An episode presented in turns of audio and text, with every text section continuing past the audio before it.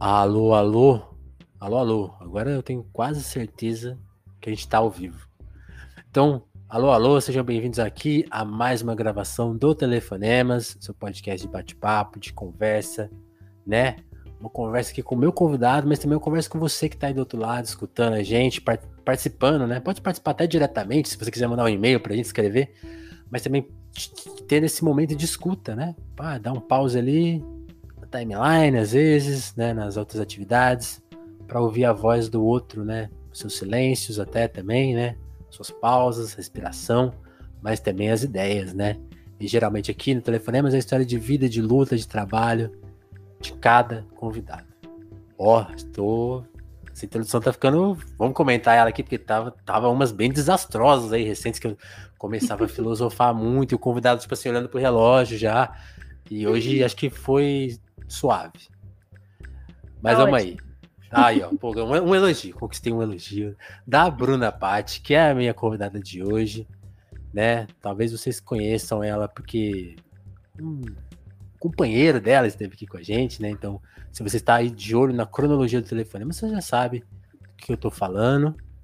E a Bruna, então, foi mencionada na conversa, né? Mas hoje é a vez dela, só dela, né? Então, fora homens, né? Chega. O Emanuel não vai ter vez hoje aqui. E é só a Bruna que vai comandar e contar o rolê dela. Né? E também porque ela atua em outra área, né? Não é a mesma. São, são professores, mas, pô, campos completamente diferentes. E vamos aí. Bruna, seja muito bem-vinda. Como que você tá? Obrigada, tudo bem? Boa noite para todo mundo. Queria agradecer o convite. Estou muito feliz de poder estar aqui. A gente que agradece você por ter colado. Estou muito feliz de poder estar aqui, poder compartilhar a história, o trabalho. É muito importante esses espaços e, principalmente, a gente estava falando até anteriormente, né? O professor ser um pouco ouvido, porque várias coisas acontecem com a gente, né? Uhum. E a gente não é muito ouvido na sociedade. Então é muito importante esses espaços. Isso, isso é muito louco, né? O professor é tipo assim, a prim... É, talvez, não sei, não sei a ordem aí da, sei lá, tem um médico também, né? Tem umas figuras assim que tipo assim, você, confia, né? É muito louco isso, né? Tipo assim, pô, você põe a criança lá pro professor cuidar. E aí, tipo assim, você não, não escuta essa pessoa, não sabe da realidade, não se interessa, né? Eu acho muito louco, assim, o tempo que o professor tem na vida de, da, no, da nossa vida, né, de cada um de nós. E daí, e, e, como que ele sobrevive, né? Ele não é, ele não é um acessório, ele não tá ali só na sala de aula, né? Complicadíssimo, né, Bruno? A gente é, não é ouvido e é extremamente desvalorizado.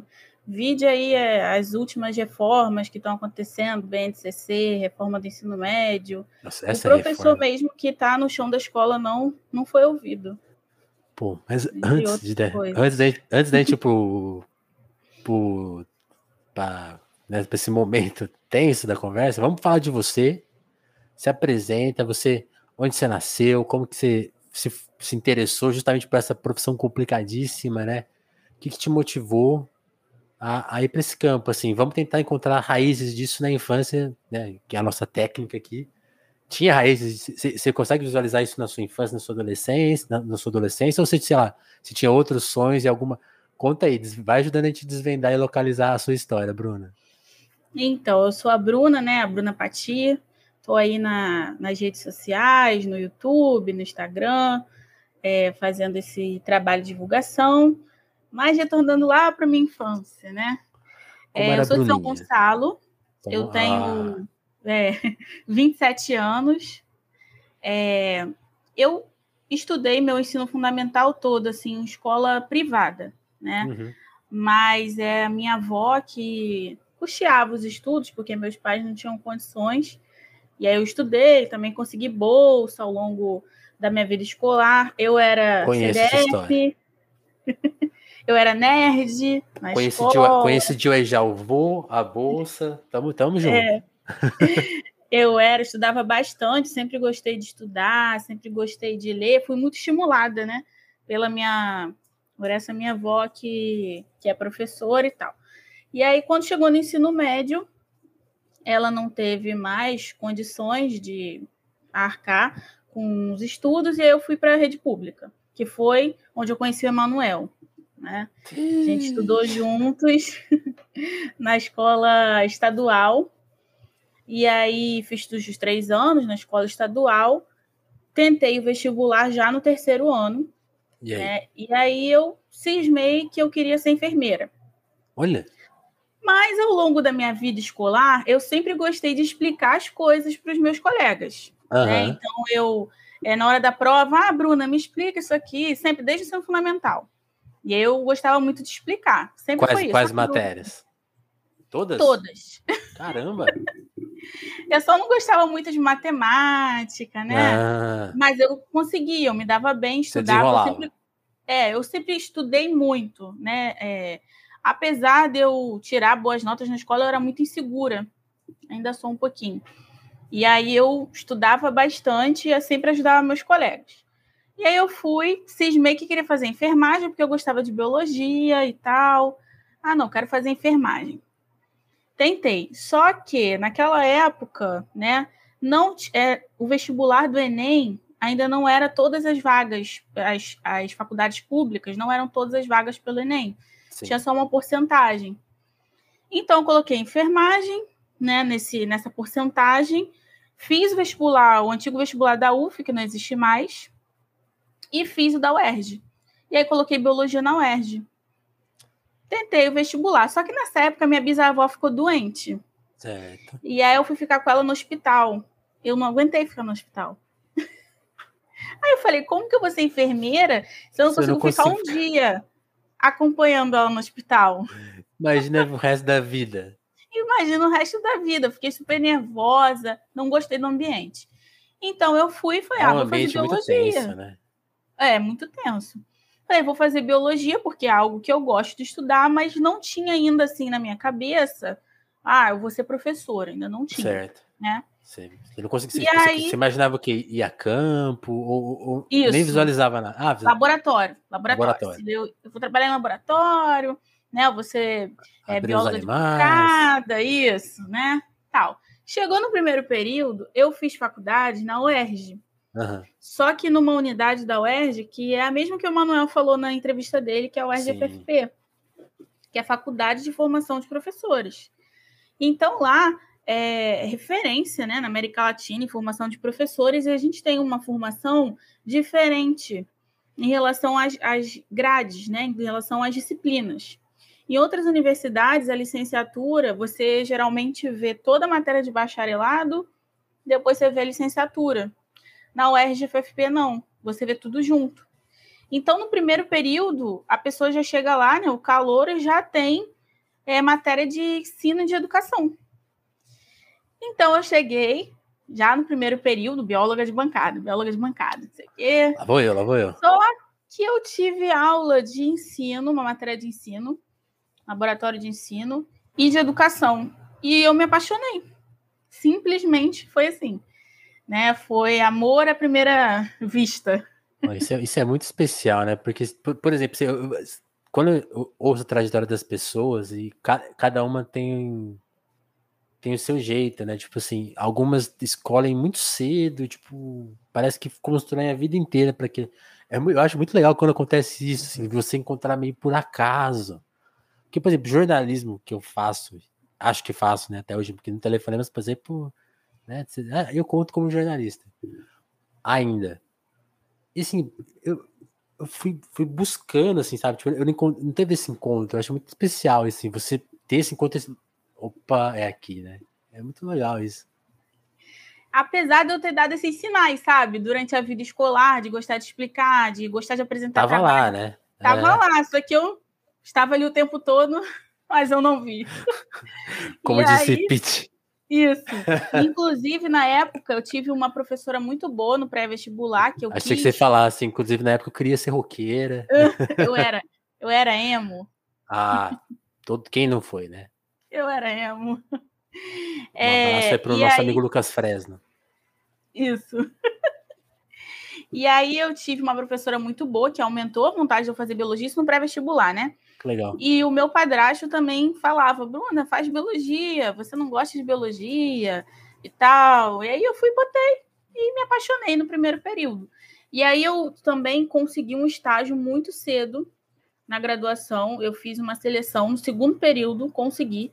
Eu nem podia assinar a bolsa naquela época, porque você não pode assinar, acho que no segundo, acho que é a partir do terceiro.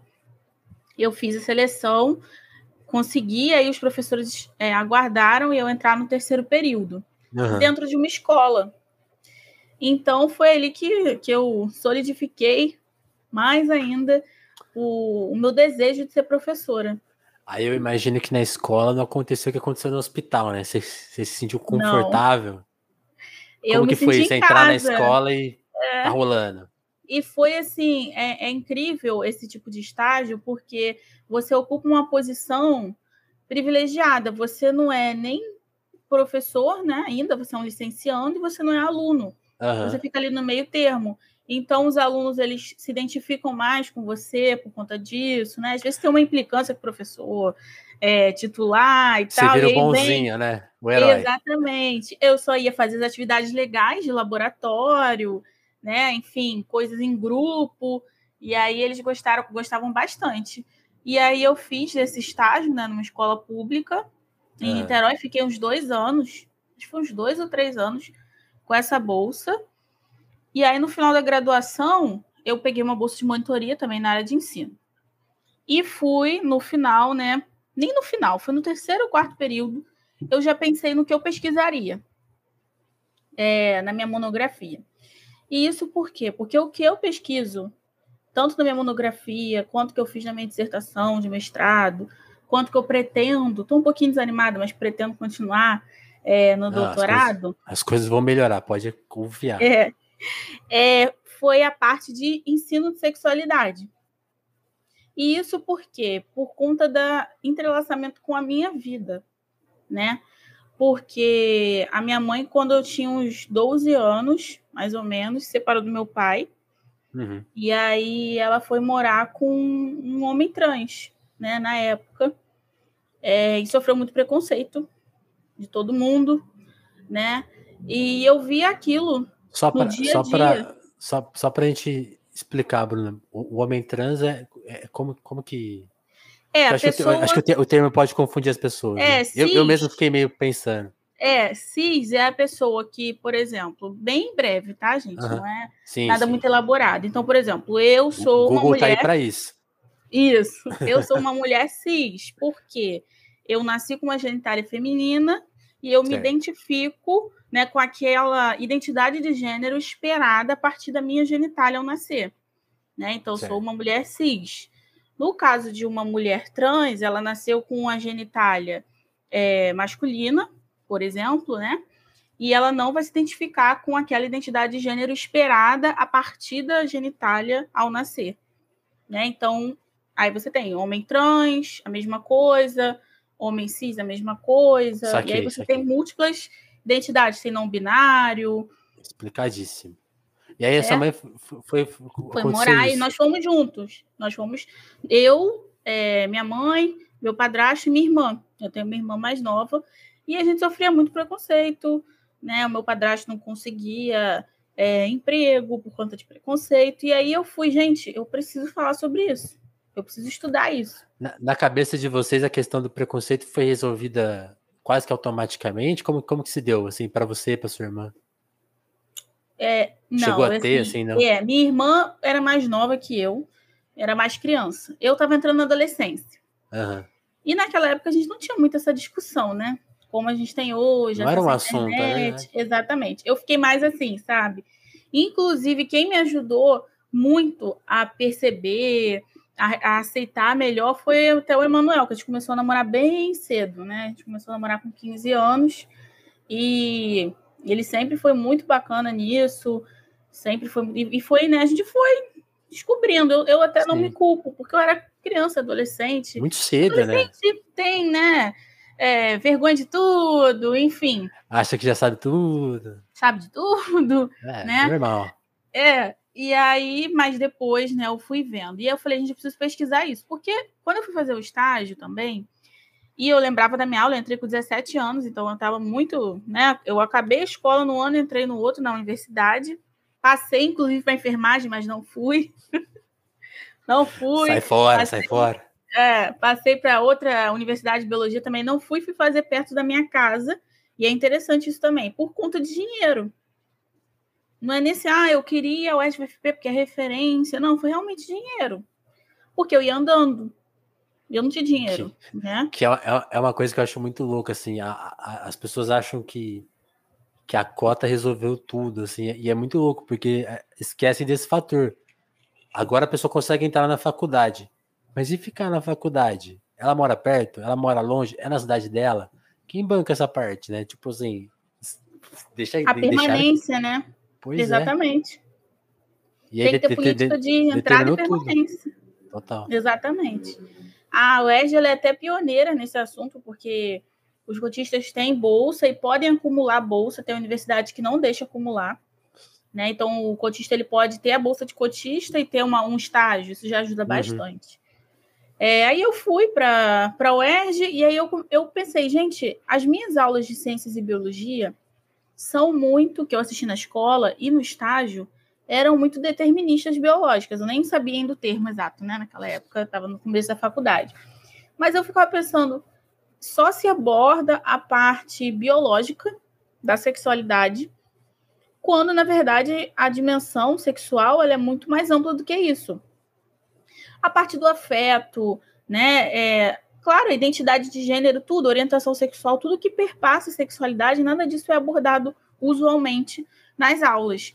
Né? Geralmente fica a cargo de ciências e biologia, porque ter vários conteúdos relacionados né, na sexualidade, enfim, o corpo, é, IST e tal, geralmente fica a cargo do professor de ciências e biologia, apesar de, de, de no PCN antigo falava que era um ensino interdisciplinar e tal, mas geralmente isso não ocorre. E era muito uhum. determinista biológica. E eu falei, eu preciso estudar isso. Estou interessada pessoas que abordam... Já que ninguém, é, já que ninguém está cuidando, deixa eu ver, né? É, eu estou interessada em professores que fazem essa abordagem para além da biologia. E aí eu fui pesquisar isso, né? Motivada muito pela minha história pessoal.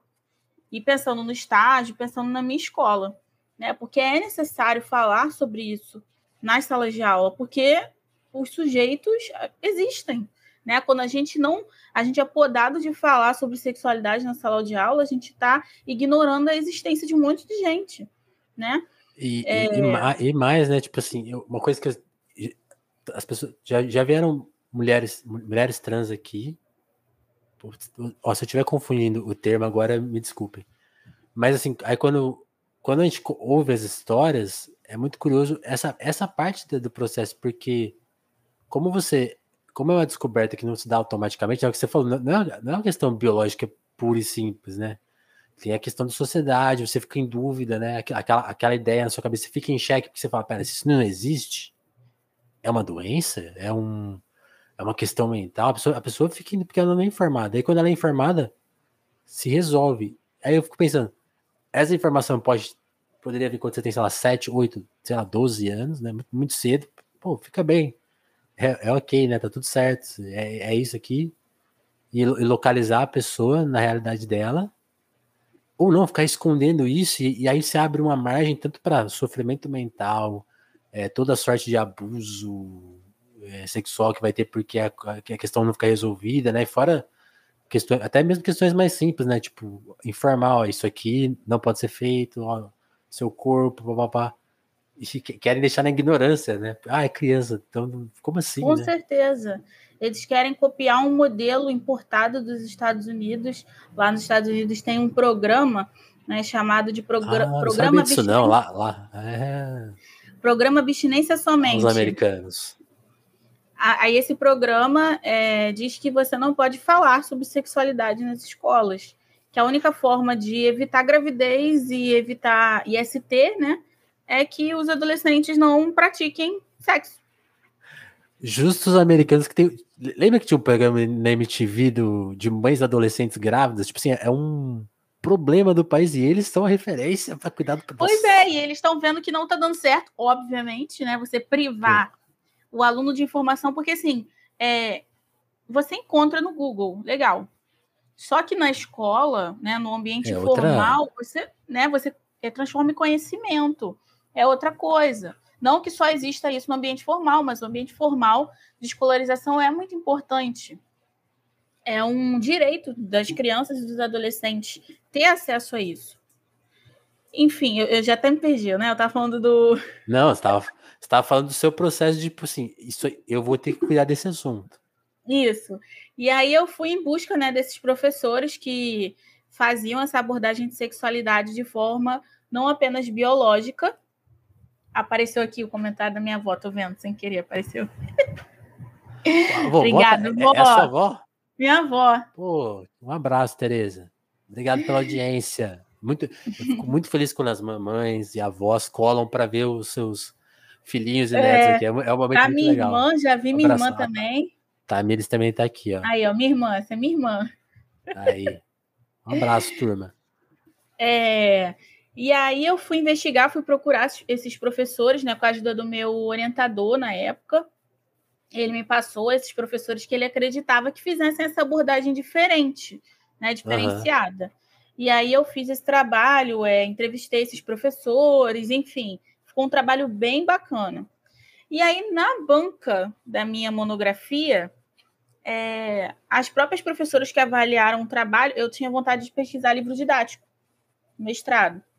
Mas outra coisa, né? Totalmente diferente. Eu queria investigar os livros didáticos que faziam a abordagem de sexualidade também igual esses professores, de forma não apenas biológica. Certo. E elas deram é, uma sugestão, né? Outra sugestão. É, investigue os livros didáticos sem uma ideia pré-concebida. Né? Ah, fique aberta para achar outros problemas, né? Exatamente. E aí eu fiz o mestrado, é, fiz processo, passei em primeiro lugar no mestrado, isso é um orgulho que eu tenho. passei, é, consegui até bolsa na época, né? Por conta de ter passado em primeira, a primeira bolsa que veio já era minha. E aí fui estudar. Só que no meio do caminho do mestrado, BNCC. Que aí eu falei, eu vou ter que estudar isso. O que, que é eu isso? vou ter que estudar a BNCC. Eu tenho que estudar a BNCC. Não tem como. E aí eu, com meu orientador, a gente começou a pensar. E aí, no mestrado, eu estudei como que os livros didáticos, como que a produção de livro didático estava sendo influenciada pelo BNCC em relação à temática da sexualidade. Né? Então, eu investiguei a BNCC, como do ensino fundamental, como que esse assunto aparece na BNCC de Ciências do ensino fundamental, né? E aí a gente viu que sofreu uma grave retirada, é, tiraram vários temas, não apenas da sexualidade, mas vários temas considerados polêmicos, mais políticos, né? Caramba. O que acontece? A BNCC, a ciência, a disciplina ciência, ela surge, né, na sua história com uma tentativa de introduzir o aluno nas ciências, né, da geografia, enfim, é, nas ciências da Terra. Só que é, há muito tempo, quem pega a matéria de ciências é o professor de biologia. Então tem uma cara, né? Porque a, a disciplina é um dispositivo tecnológico da escola. Então ela vai ser construída ali, na interação, né? Com os professores, os alunos, enfim.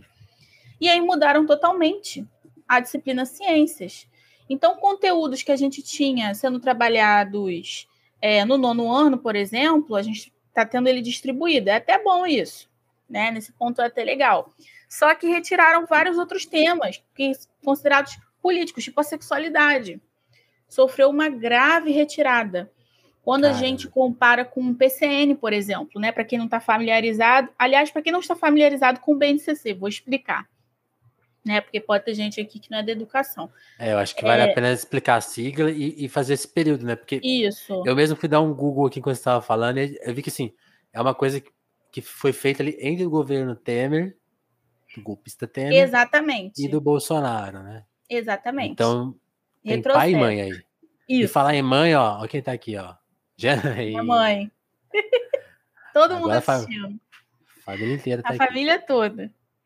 E aí, o que é BNCC, né? Para quem não está familiarizado, é a sigla que significa Base Nacional Comum Curricular, né? A gente pode dizer, de forma bem simples, que seria o currículo, de forma simples, da escola, né? uhum. né? Ou seja, que vai determinar os conteúdos que vão ser trabalhados ao longo de todos os níveis de ensino, Desde a educação infantil, ensino fundamental 1, ensino fundamental 2. Como se fossem é... tópicos, né? Tipo assim, que ninguém sai da escola sem saber isso aqui. Exatamente. Teoricamente. Teoricamente. É o, eles falam que é o básico, mas aí a gente vai investigando e a gente vai vendo que está tudo muito atrelado e alinhado e não é o básico, eles só querem aquilo mesmo, enfim. É, e aí essa BNCC, ela se tornou esse currículo oficial, né? Porque ela tem caráter de lei. Antes da BNCC, a gente já teve outras tentativas de implementação de currículo, de centralização de currículo. Por exemplo, o PCN, né, que é o Parâmetros Curriculares Nacionais, mas não era obrigatório, era uma ferramenta só, tá? Então, assim, seja, tem essa seja, diferença. Até, até 2018, as escolas tinham uma autonomia, sei lá, quero fazer o um ensino mais a coisa mais aberta, menos, sei lá, mais, sabe, mais, mais, sei lá, mais questão, pensando até menos em vestibular, tinha essa liberdade. E aí Isso. a base tirou essa liberdade. Isso, é, não era total, né? Porque uhum. sempre tem essa. Era uma bagunça, essa, tudo bem. Essa poda, enfim, aí tem os vestibulares que vão cobrar em cima daquilo, mas você tinha um espaço maior. O que a BNCC faz é tirar esse espaço. Porque ela é tópico por tópico, ela é baseada em habilidades, é, e essas habilidades, esse termo, competências, habilidades, ele vem do meio empresarial, não vem da educação. Então a gente vê o que está aí envolvido, né, o que está por trás dessa BNCC. E aí é esse currículo que a gente tem hoje, que teve retirada de vários assuntos da sexualidade, é, mudaram toda a cara da disciplina ciências, toda. Então a gente tem é, muita física agora, muita química, conteúdos mais é, exatos da física e da química. Né? Aí eu até foi até uma conclusão minha que a gente acha que é para instrumentalizar o ensino, tornar mais técnico mesmo. Né? Não é que a química e a física é mais técnico, mas conteúdos mais técnicos dessa área foram colocados. Entendi. E aí eu falei, a gente vai investigar isso. E a gente começou a investigar isso, né? Como que esse novo currículo em relação à temática da sexualidade, influencia na produção de livros didáticos de ciências. Né? E aí foi isso que eu estudei no meu mestrado, porque é um tema que estava acontecendo, estava me incomodando muito. E eu acho e quais, importante estudar currículo. E, e, e, quais as principais conclusões assim que você conseguiu aferir? Aterradoras, horríveis. A gente viu que a BNCC tirou muito a temática da sexualidade, né? A minha pesquisa eu coloquei, a gente colocou várias palavras é, nesse currículo. Eu investiguei tanto a BNCC quanto o PNLD, também uhum. para quem não está familiarizado, né? O que, que é o PNLD? Quando você chega na escola pública, os alunos têm o material deles, o livro didático, certo? Só que para aquele livro didático chegar nas mãos dos alunos, ele passou por uma cadeia de avaliações que é o PNLD, que é o Programa Nacional do Livro Didático. Esse programa ele foi criado há bastante tempo, em 85, e ele surge mesmo como essa tentativa de fornecer material para todas as crianças, né? Desde o é, ensino infantil até o ensino médio. Hoje ele consegue fornecer até para o EJA. Todo mundo recebe esse material. E é o governo federal que compra. Só que antes do governo federal comprar, precisa passar por uma avaliação. Né? Então, você tem é, pesquisadores, enfim, professores fazendo essa avaliação. O livro tem que cumprir vários critérios para que ele chegue nessa lista. Isso deve estar uma bagunça. Nessa lista por professor, né? Uhum. E aí, a partir disso, o professor escolhe. Tem muitas escolas que os professores reclamam que não vem o que eles escolhem. Mas, teoricamente, é assim que funciona. Né? Certo. E aí a gente fez essa investigação e a gente viu que esse PNLD ele está muito alinhado com a BNCC. Tudo que está na BNCC precisa estar como critério de avaliação no PNLD. Ou seja, se a abordagem de sexualidade na BNCC sumiu ou Nos ficou livros. biológica, determinista, isso é importante, Vinícius, porque a abordagem biológica não é ruim necessariamente, uhum. né? Agora, uma abordagem determinista biológica é preconceituosa, é ruim. Porque o que, que é isso? O determinismo é quando a gente tenta explicar tudo a partir da biologia. Ah, então os homens são agressivos porque eles têm, sei lá, testosterona mais né? Porque eles fabricam testosterona. A mulher tem que ser sensível e ficar em casa. Exatamente. Isso tudo, né? E, e, e na própria biologia isso tem controvérsias. Isso é ser determinista. É você tentar uhum. explicar tudo, um, sei lá, um, explicar o capitalismo pela biologia. É. Tem biólogo que tentou fazer. Tem biólogo que fez isso, né? Enfim, isso é ser determinista. Então, Caramba. uma abordagem biológica não é necessariamente ruim. Você tem vários tipos de biologia, biologia dialética, que enxerga o todo, né? É, você pode usar a própria biologia para desfazer esses estereótipos de sexualidade, enfim. É, e aí a gente concluiu que a, esses livros didáticos eles precisam estar muito alinhados à BNCC. Então, tudo que está na BNCC vai estar nos livros didáticos. E se teve retirada, isso significa que no livro vai vir muito pouco ou quase não vai vir, e vai vir sob essa ótica determinista essa parte da sexualidade. Então, assim, é muito complicado. Não, assim, e é meio assustador, assim, porque, tipo, é um assunto que foi resolvido em 2018, né? Assim, já tinha sido, pelo que, vai me corrigindo, porque eu, eu, eu, fiquei lendo aqui enquanto você estava explicando, assim, umas coisas. Então, tipo assim, 2016 tem o golpe, em 17 eles conseguem empurrar isso e se completa em 18. Isso. Ou seja, é uma coisa assim que, tipo, não imagino eu também. Não sei se o estudo chegou a pegar isso.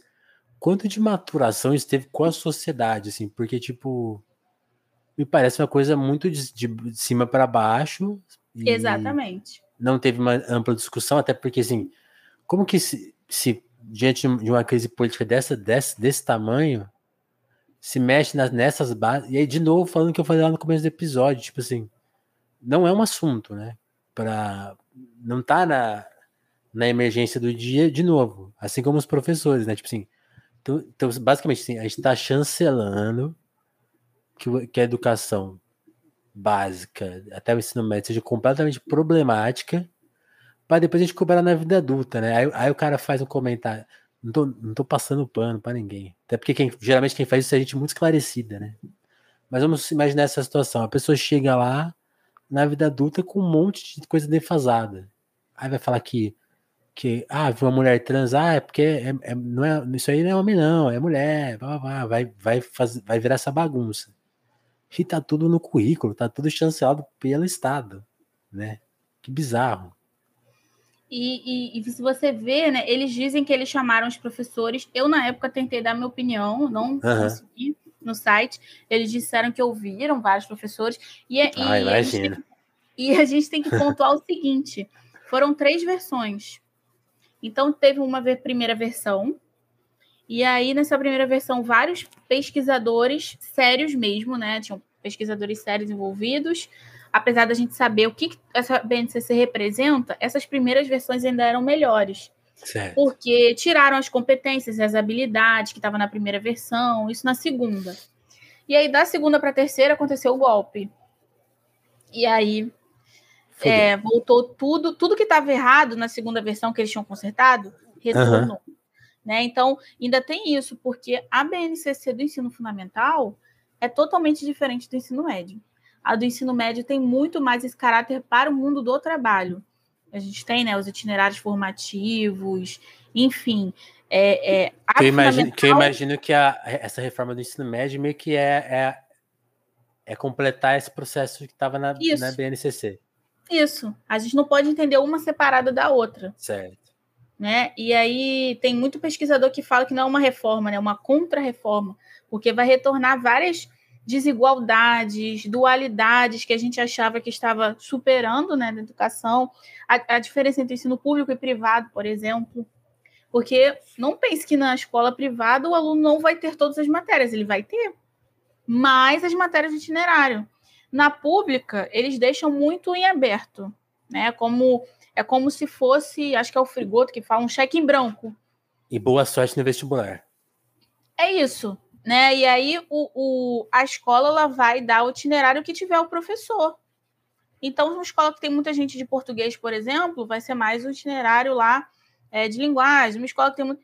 E vai ser isso. E ainda tem o ensino, tal do ensino técnico, né? O ensino técnico que eles colocam é um técnico que não tem valor para aquela criança, para aquele adolescente sair e depois conseguir um emprego.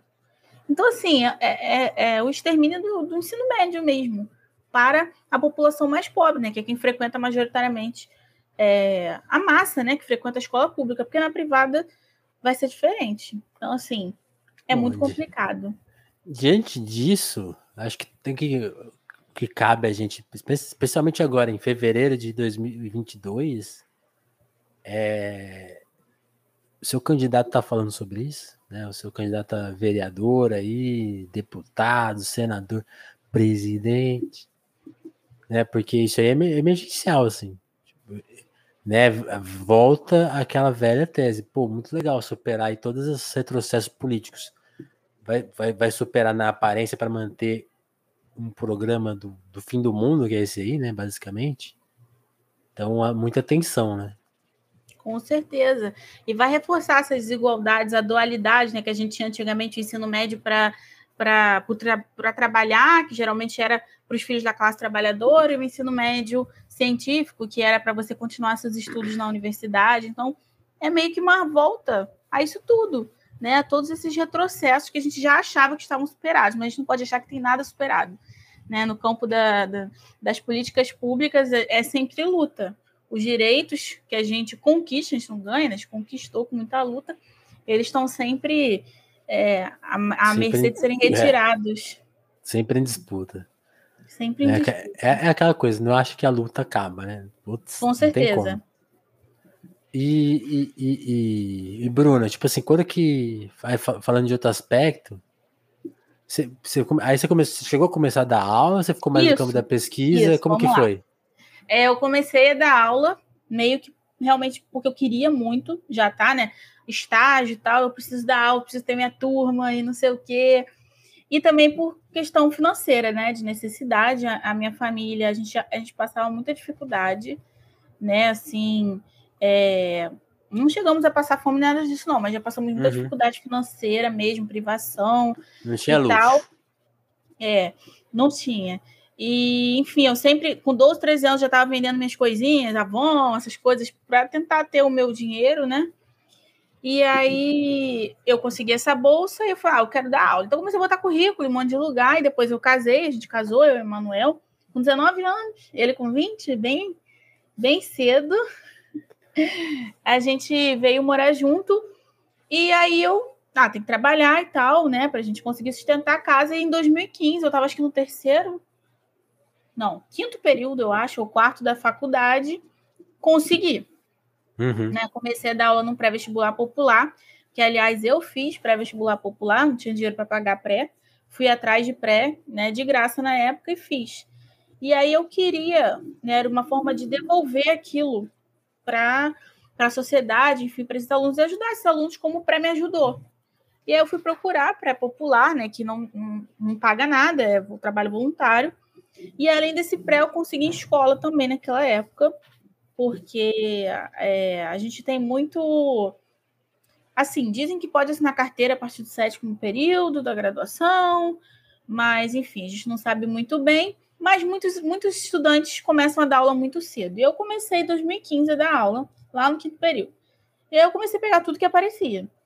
Né? Então, eu sou de São Gonçalo, eu ia para. Eu fazia umas doideiras, eu ia para Caxias para ganhar 15 reais na aula. Né? Eu dei aula já em Magé, é, dei aula, enfim, Cachoeiras, Macacu, qualquer lugar que me chamasse. E você dava matérias, tipo, fora da sua realidade? Como, assim, é, se diz assim, geográfica que você diz? É, tipo, sei lá, não, dá uma aula de português aí, Bruno. Não chegava não, tanto. Não, aí não, aí não.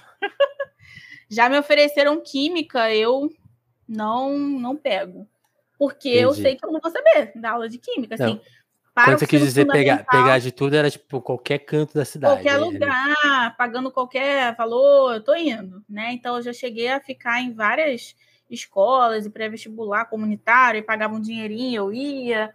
Enfim, aí eu comecei a dar aula e tô desde 2015 dando aula, né? Sempre fazendo concurso, né? E agora eu felizmente consegui, né? É, passar, felizmente, depois de vários concursos. Já foi nomeada, já? Estou para tomar aí é, posse aí mês que vem. Graças a Deus consegui. Mas foram muitos concursos feitos. E o meu sonho sempre foi é, estar né, na escola pública. Tanto pela estabilidade que a gente tem, tudo bem que está sendo questionado agora, mas tem muito mais do que na rede privada, né, onde a gente está à mercê aí de muita coisa. E para poder contribuir também né, para a educação pública, popular, enfim. Aí eu estou bem feliz agora que eu recebi essa, essa notícia. E eu estou dando aula desde então, não parei. Desde 2015. Por, por algum motivo, por alguma suposição errada na minha cabeça, eu entendi que a sua parte de pesquisa era a parte da. Foi tudo ao mesmo tempo agora, então. Então é uma rotina maluca, né?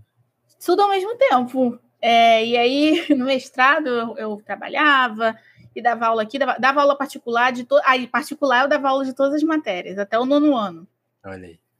Né? E aí os alunos vinham na minha casa, eu ia na casa dos alunos, enfim, aí ao mesmo tempo que fazia a graduação, né? Terminava a graduação, é, e aí eu já estava casada com o Emanuel e tal na época, e depois mestrado a mesma coisa. Então, era pesquisa. É, eu hoje, até hoje, eu faço parte de um grupo de pesquisa ainda na faculdade, tento, né? É, é, enfim, estreitar esses laços como, como pesquisadora ainda, e foi tudo ao mesmo tempo. Não, não tem como. Pobre não é, tem não. como. Não, eu, eu, não sei onde. Não, faz todo sentido, porque eu não sei onde eu falei, não, acho que foi separado. Fiquei imaginando isso. Eu falei, não. Ah, mas não, não ia dar tempo. Caramba. É, tudo ao e, mesmo e, tempo. E aí, quando você resolveu arrumar mais um problema para a cabeça, quer é falar na internet? Foi o Emanuel que te influenciou, você influenciou ele? Olha lá, uhum, olha lá. Isso foi culpa de Emanuel. Por que que acontece? É, a gente sempre trabalhou né, no pré-popular e tal, é, onde a gente está com maior contato, é uma um lugar diferente da escola, né? Os próprios alunos, a relação e tal. E aí veio a pandemia, a gente ficou totalmente e literalmente isolado, né? Uhum. Não tinha pré, os prés acabaram, enfim, se tornaram online. E aí, 2020 a gente ficou, ficou nessa. Eu passei por. Eu tenho ansiedade, então, né, em 2020, assim que começou a pandemia, eu fiquei muito mal, o ano inteiro mal muita é, crise de pânico, ansiedade. E aí, em 2021, dei uma melhoradinha. Certo. Né? Ainda mais quando os professores foram obrigados a retornar. Eu fiquei super nervosa, porque, é, enfim, a gente tem comorbidade, né? Eu tenho hipertensão, a Manuel tem asma, é, enfim. Vocês tiveram que voltar a tra... Ah, lembrei, 2021. Vocês tiveram que voltar a trabalhar sem vacina? Todo, todo mundo no estado do Rio todo. E, e aí teve Valeu, Eduardo. Em, é, e municípios em 2020. Finalzinho de 2020 já, já autorizou o retorno. Eu não, eu, como eu estava trabalhando em uma única escola, a minha escola eu conversei, né? E consegui ficar no online. Agradeço até bastante isso. Até tomar as minhas duas doses de vacina. E quando eu tomei as duas doses, eu retornei. Sim. Mas a maioria dos professores não teve esse. Não é privilégio, né? É um direito, porque a gente tem comorbidade. Eu imagino que muita gente ficou doente nesse, nessa brincadeira. Muita gente, eu tive colegas que morreram. Colegas que morreram, que ficaram mal. É assim, foi uma atrocidade que fizeram com os professores. Sem vacina, encarar uma sala de aula. É, sala de aula, né? Um ambiente de risco. A gente tinha, Sim. eu acho que é 70% de chance a mais de, de, pegar do que um trabalhador em outro, em outro tipo de trabalho. E aí, em 2021, a gente estava melhor da cabeça, né? E aí, Emanuel foi, teve a ideia, ah, vou. Eu, sempre, eu e ele, a gente sempre gostou de falar, muito. E a gente sempre gostou de hum. fazer publicação no Facebook, né? Eu gostava de escrever textão naquela época, Emanuel também. Então, de alguma forma, a gente sempre fazia esse, essa divulgação de algum assunto relacionado à nossa, à nossa área. E aí, Emanuel teve a ideia de criar um Instagram para ele, de professor, para começar a falar de geografia. E aí ele falou: por que você não cria um também? Aí eu, ai, não sei, não sei. Ah. Criei. E aí, depois de um mês, né, mais ou menos, um mês, eu acho, um pouco tempo, o Emanuel falou, conversando com meu cunhado, né, o marido da minha irmã, ele é designer mesmo.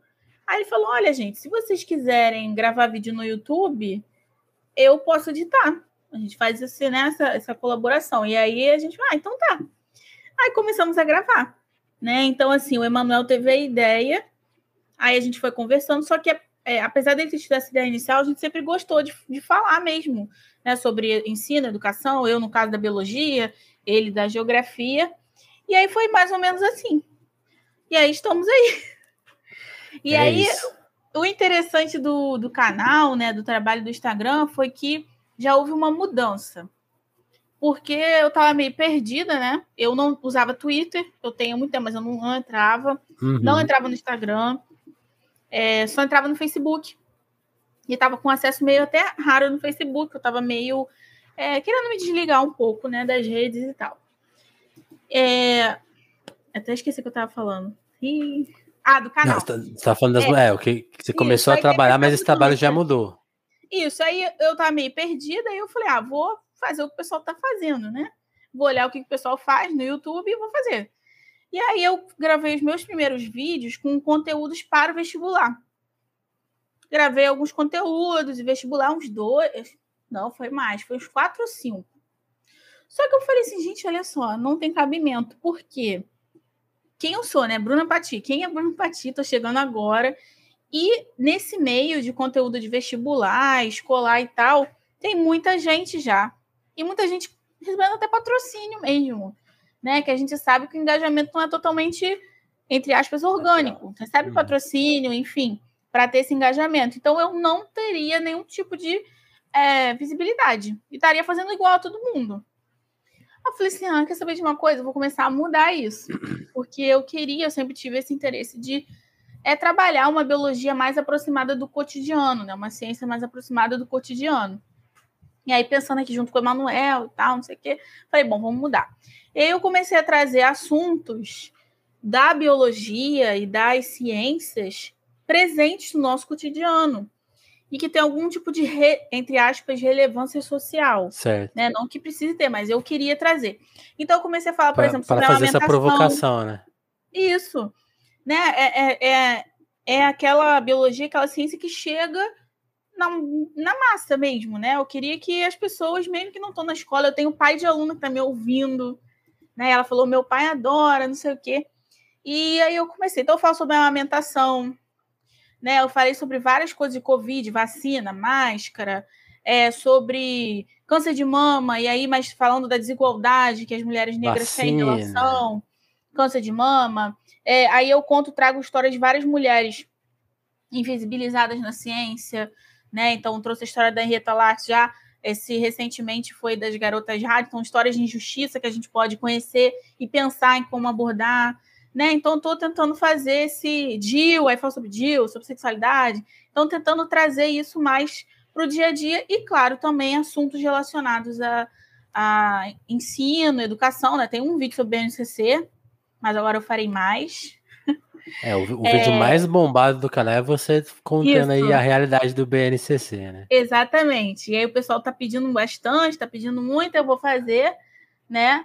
É, mas, enfim, é, é, são esses temas mais aproximados da realidade para trazer mesmo, né? Tentar fazer essa abordagem mais popular, que chegue mais gente, para tentar ser até diferente um pouco, né? Fugir desse lugar comum. É que. Basicamente a, isso. Aí, aí eu queria saber até a sua, sua avaliação, porque conversando com o Emanuel, com, com, o Edmundo ontem, com você, com, com, com os professores que estão na internet também, e que, que se arriscam a produzir conteúdo Aí que eu fui informado de uma coisa que eu, eu não tenho acesso. Então, tipo assim, eu não tô sabendo que. Eu, eu sei que tá lá, mas eu mesmo ainda não vi, que é justamente isso que você mencionou: professores que, que fazem conteúdo para vestibular com, com patrocínio, é, utilizando coisas até coisas mais apelativas. Então, tipo, o título é chamativa, é meio, sabe, usa coisa do bait né, da internet, meio fake, quase brincando o algoritmo com. privilegiar brincar com essa coisa do, do, fake news mesmo, né? Tipo assim, sabe, dar aquela exagerada. Tipo assim, o que, que você acha? Qual é a sua opinião dessa coisa assim de, de talvez. Pô, a gente já tá falando do BNCC, né? O BNCC e, e, e a reforma do ensino médio aproximando a educação do de, de, criar massa de trabalho, basicamente, assim, uma massa de trabalho geralmente mais precarizada, né? Então, tá, esse é um, um processo. Que, como que você avalia essa outra tentação aí, que é transformar a educação em entretenimento, né? E mesmo essa coisa, por exemplo, agora estourou a guerra na Ucrânia, Então, ah, pô, vamos, geopolítica é uma coisa mais. É guerra, então vira uma coisa mais quase. Porque as pessoas. Enfim, a nossa a questão da violência. Uma caricatura mesmo, né? Isso, Acho aí vira. Que essa... uhum. que, que você, que, qual, que, é, qual que é a sua avaliação disso, assim? Porque é tipo. Tô vendo, eu vejo como uma armadilha, tipo, vai dar ruim. É, é, assim, não é que esses professores eles causaram a reforma do ensino médio BNCC, não, não é isso, né? Mas esse discurso desse ensino aprender brincando o tempo inteiro, gente, aprender não é o tempo inteiro legal, né? Estudar não é, é, é sacrificante, é custoso, é chato muitas das vezes, né?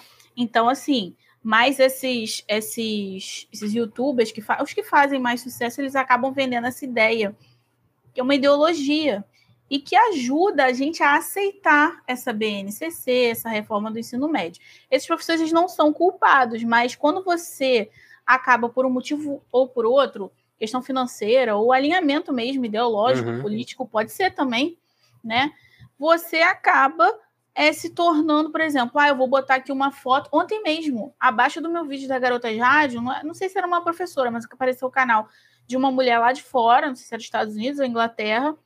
E aí, o que, que acontece? As garotas rádio eram mulheres trabalhadoras que foram chamadas para trabalhar na Primeira Guerra, é, na época da Primeira Guerra Mundial nos Estados Unidos, pintando um mostrador de relógio. Só que essa tinta era base de rádio. Então, elas passavam a tinta, a tinta no lábio, à base de rádio, e pintavam o mostrador, porque falavam para elas, faça isso, né? Estou vendo aqui vários, vários comentários. e aí, abaixo do meu vídeo, tinha uma indicação desse vídeo dessa moça lá de fora, uhum. e ela estava fazendo gesto rindo. Ou seja, você teve milhares de pessoas mortas, mulheres jovens, com a vida toda pela frente, que morreram de forma horrível, né? Elas morreram de câncer, mandíbula soltando, dente soltando, Nossa. totalmente emitindo radiação, e essa pessoa rindo. Por quê? Porque ela sabe que o algoritmo vai privilegiar a foto dela. Tem muito professor que bota foto. Eu não boto também, não gosto. Botei no começo, também mudei depois. E vai privilegiar. Ah, o professor é culpado disso? Não, claro que não. Mas se a gente acabar se rendendo para que é, o nosso conteúdo chegue, eu não sei. Eu, particularmente, Bruna, não faço isso. Eu prefiro é, me respeitar, né? Eu sei da minha realidade. Eu sou uma professora que também estou na internet.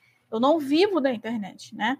Eu não sou só divulgadora científica é, fazendo esse trabalho nas redes sociais. É um outro trabalho, mas não é. O, eu não vivo disso. Eu acho que nunca vou conseguir viver disso, né?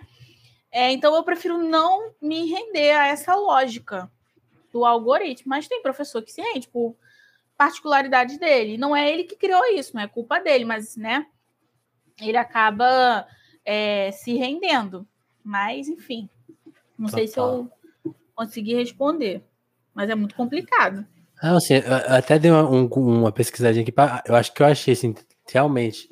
Esses, esses dias eu quase fiz isso, sabia? Porque, por exemplo, o Telefonemas nasceu muito assim de. Não, eu não vou vender o conteúdo à parte, né? Tipo assim, é, que, que as pessoas se interessem pela entrevista no todo, né? Não vou apelar para você ver uma parte, tipo, veja essa professora denunciando, sabe? Mas aí depois de um tempo, as pessoas, pô, eu tenho pouco tempo, eu preciso do core. Aí, aí eu falei, não, vou fazer o canal de core, me rendi. Putz. E aí eu fiz três vídeos, aí no quarto eu tinha uma foto da pessoa dando rindo, que era a capa da, da do episódio, eu tava usando assim como a imagem da pessoa e uma frase, só que era uma frase tensa. Uhum. Aí, na hora que eu vi aquilo montado assim no meu editor de imagem, eu falei, não posso fazer isso. Porque eu tô errado, tô sendo sacana com a pessoa que me deu a entrevista e tô sendo sacana com quem vai ver. Tipo assim, o cara tá falando de fome, ele não pode estar tá rindo nessa, nessa imagem, né? Tipo assim, as pessoas estão fazendo isso o tempo todo, assim, até viralizou, viralizou até uma época, assim, tipo assim, uma série de, de imagens de professores, assim, tipo, veja o drama do nazismo, e o cara... Assim, isso, rindo, é, fazendo assim, fazendo assim, eu não consigo, eu acho horrível. Eu acho é absurdo. Uma loucura, é uma loucura. É um absurdo. Ó, então se você tá aqui vendo essa entrevista, saiba que a, a Bruna tem o canal dela, tá quase com mil seguidores, então você tem a obrigação. Deixa eu colocar aqui o link. você tem a obrigação de seguir ela, porque quando aí fica um bastidor de YouTube para quem não sabe, para você monetizar, você tem que ter mil seguidores. É um, é um dos, um dos é terrível. O YouTube é terrível nesse sentido, porque eles deixaram a porta de entrada muito complicada. Eu acho que eles pagam muito bem, assim, para os valores. Eu acho mais justo que muitas outras plataformas. Talvez a Twitch pague melhor, mas a Twitch é mais tem uma, coisa, uma questão de exigir horas de trabalho assim que é meio bizarro. O YouTube, como você faz, faz o vídeo só uma vez, né? Numa, é, por exemplo, isso aqui é uma live, mas dá para você fazer coisas que não são lives. Então, enfim, questões. Talvez ele, ele seja menos menos maluco questão de, de tempo de trabalho. Então, eu, daí, daí fica a minha consideração. Acho que ele paga um pouquinho, não correto, né? Tá longe de ser o correto, mas paga melhor. Mas para você justamente receber o correto, né? Já que tô aqui falando que eles pagam melhor e tal, você tem que monetizar. E, e aí eles deixaram a porta de entrada bem complicada. Então tem que ter mais de mil inscritos tem que ter um volume de vídeos assistidos muito grande, que demora. quantas horas públicas, são muitas é, horas. Para canais de podcast como telefonemas é mais simples, porque a gente, a gente faz muito. São vídeos longos, por, conversa de uma hora. Mas, por exemplo, a Bruna, deixa eu ver aqui. Quer ver a média de tempo da Bruna? 20 minutos. É pouco, Isso. né? Porque 15, mesmo que você 20. veja. Mesmo que você veja muitos vídeos de 20 minutos, perto de um vídeo de uma hora, você viu pouco, né? Então, o YouTube exige muito tempo. Então, se inscreva, dá uma assistida lá nos vídeos, que aí daqui, daqui a pouco a banda vai estar tá monetizando e vai ter mais uma é, renda. É, até mesmo para pagar meu cunhado, que meu cunhado, ele trabalha, né? Ele está trabalhando. É verdade, agora. soubemos disso. É, e aí ele, ele né, eles estão com. Tem um filhinho, então, meu sobrinho, enfim. Então ele pega todos os, os, trabalhos que aparecem e ele ainda tem esse trabalho, né? Mais essa demanda. Então seria muito bom, interessante que a gente conseguisse remunerá-lo, né? Boa. Então, eu tenho todo no Instagram também, no YouTube, no Twitter. Tem uma campanha na Apoia, se você pode me Boa. ajudar. Tá tudo Muito lá. Bom.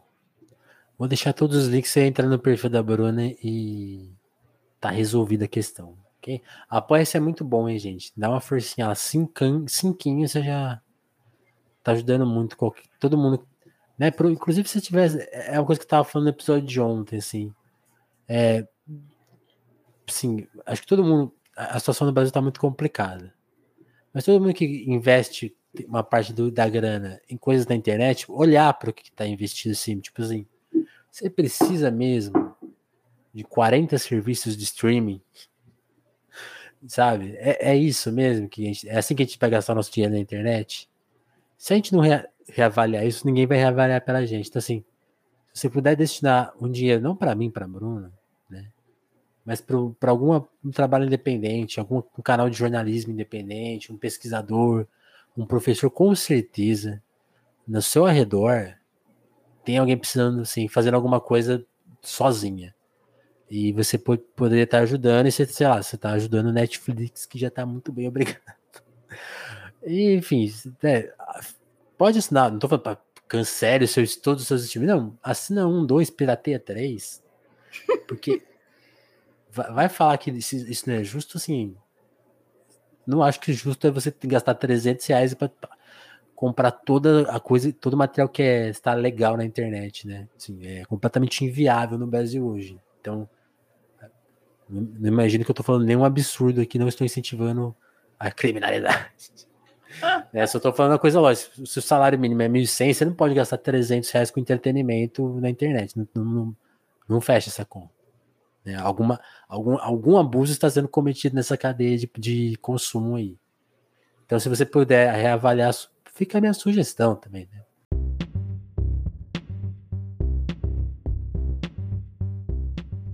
Inclusive, vou pedir licença para a Bruna agora para aproveitar e, já que a gente está falando de dinheiro, internet, avisar que o Telefonema só existe com o financiamento dos seus apoiadores, né?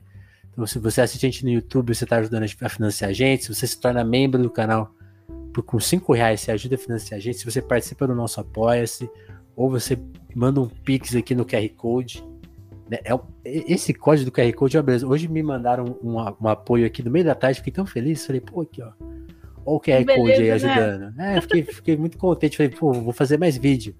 Você incentiva o nosso trabalho. E a, e a única forma de incentivar, assim, eu, eu tinha uma expectativa quando eu comecei a fazer o telefone, mas tipo assim, ah, a gente vai sair na mídia, vamos falar, pô, esse menino tá fazendo boas. Não aconteceu isso, tá, gente? Assim, o único apoio vem do ouvinte e do, desse, desse tipo de ajuda, assim. Não, não tem patrocínio, não tem parceria, não tem nada, assim. É, é, é totalmente nós por nós, assim. Então, se você acha que esse, o espaço que traz a Bruna aqui, que tá, tem um canal super novo, né? Tipo assim, é, acho que o Telefonemas também questiona um pouco esse lugar, assim. A gente vai, sabe? Ah, tem, a gente tá falando justamente do problema, assim, pô, o que, que é entretenimento, educação? Então, a gente vai, sei lá, ajudar podcasts gigantes, só gigantescos, só professores que estão fazendo. A gente só vai alimentar esse ciclo vicioso, então a gente tá tentando quebrar essa cadeia de, de viciosa mesmo. Então, só com a ajuda dos ouvintes, com, com esse com essa nossa ação, né? Eu sinto que a ação da Bruna é um pouco dessa luta, a nossa luta também é um pouco nesse sentido. E talvez não tenha os números, porque também é, eu sinto assim, que é um sintoma de, uma, de algum problema nosso na internet hoje, que é tipo assim, o elogio só vem baseado no número.